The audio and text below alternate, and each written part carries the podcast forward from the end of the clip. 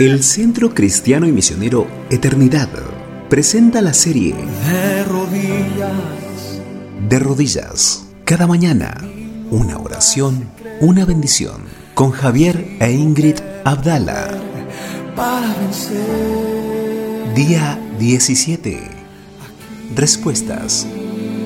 En tu presencia encuentro esperanza. Muy buenos días, bendecida mañana, querida familia del canto. Bueno, estamos hoy para poder leer los últimos versículos de la oración de David que arrancamos el lunes, 2 Samuel capítulo 22.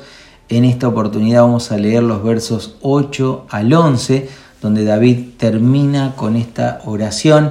Vamos a hacer un pequeño repaso hoy también. Nos quedamos escuchando una eh, especial canción preparada y oramos también al final todos juntos. Dice así palabra de Dios. La tierra fue conmovida y tembló, y se conmovieron los cimientos de los cielos, se estremecieron porque se indignó él. Humo subió de su nariz y de su boca fuego consumidor. Carbones fueron por él encendidos, e inclinó los cielos y descendió, y había tinieblas debajo de sus pies, y cabalgó sobre un querubín y voló, voló sobre las alas del viento. Habrán escuchado, David vio y vivió el ruido que Dios hace en su respuesta. La tierra fue conmovida y tembló, los cimientos se estremecieron, humo, fuego y carbones, ruidos en el viento.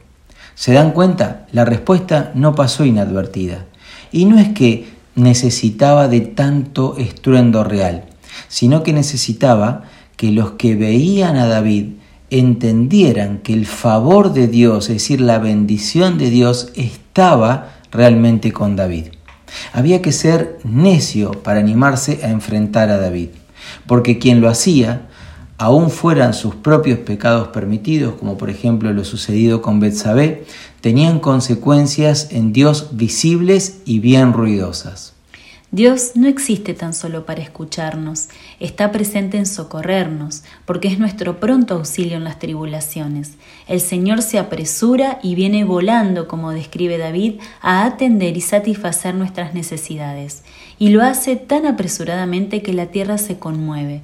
Pero no esperes un terremoto tectónico para ver la respuesta de Dios, porque el ruido y estruendo aparecen cuando los que te rodean ven que quien nos cuida, protege y sostiene es el dueño del mundo.